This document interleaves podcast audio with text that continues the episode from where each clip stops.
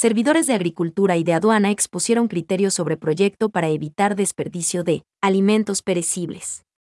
La Comisión de Soberanía Alimentaria y Desarrollo del Sector Agropecuario y Pesquero recibió el criterio de servidores del Ministerio de Agricultura, de la Agencia de Regulación y Control Fito y Zosanitario, Agrocalidad y del Servicio Nacional de Aduana del Ecuador, SENAE, en torno a las reformas al Código de la Producción, Inversión y Comercio Exterior, a la Ley de Sanidad Agropecuaria y al Código Orgánico Integral Penal, COIP, que busca evitar el desperdicio de los alimentos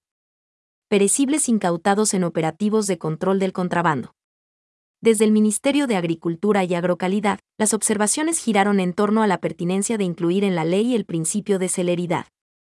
Sin embargo, consideraron necesario establecer algunos parámetros de orden técnico para su cumplimiento, debido a que los procesos de control de calidad de productos vegetales o de procedencia animal tienen plazos específicos. Karen Avelina Guerrero, coordinadora de asesoría jurídica del Ministerio de Agricultura y Maritza Mejía, de Agocalidad, sugirieron determinar los tipos de alimentos aptos para el consumo humano que pertenecen a la categoría de perecibles. Si se trata de productos primarios o con algún tipo de procesamiento, por ejemplo el pan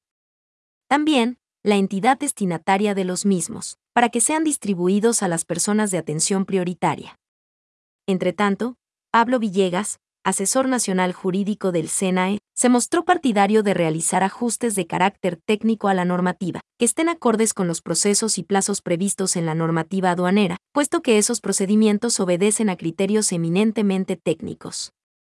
añadió que si se trata de mercadería aprendida, en el caso de productos de procedencia vegetal existen disposiciones que permiten únicamente su destrucción, no el cambio de destino a favor de terceras personas.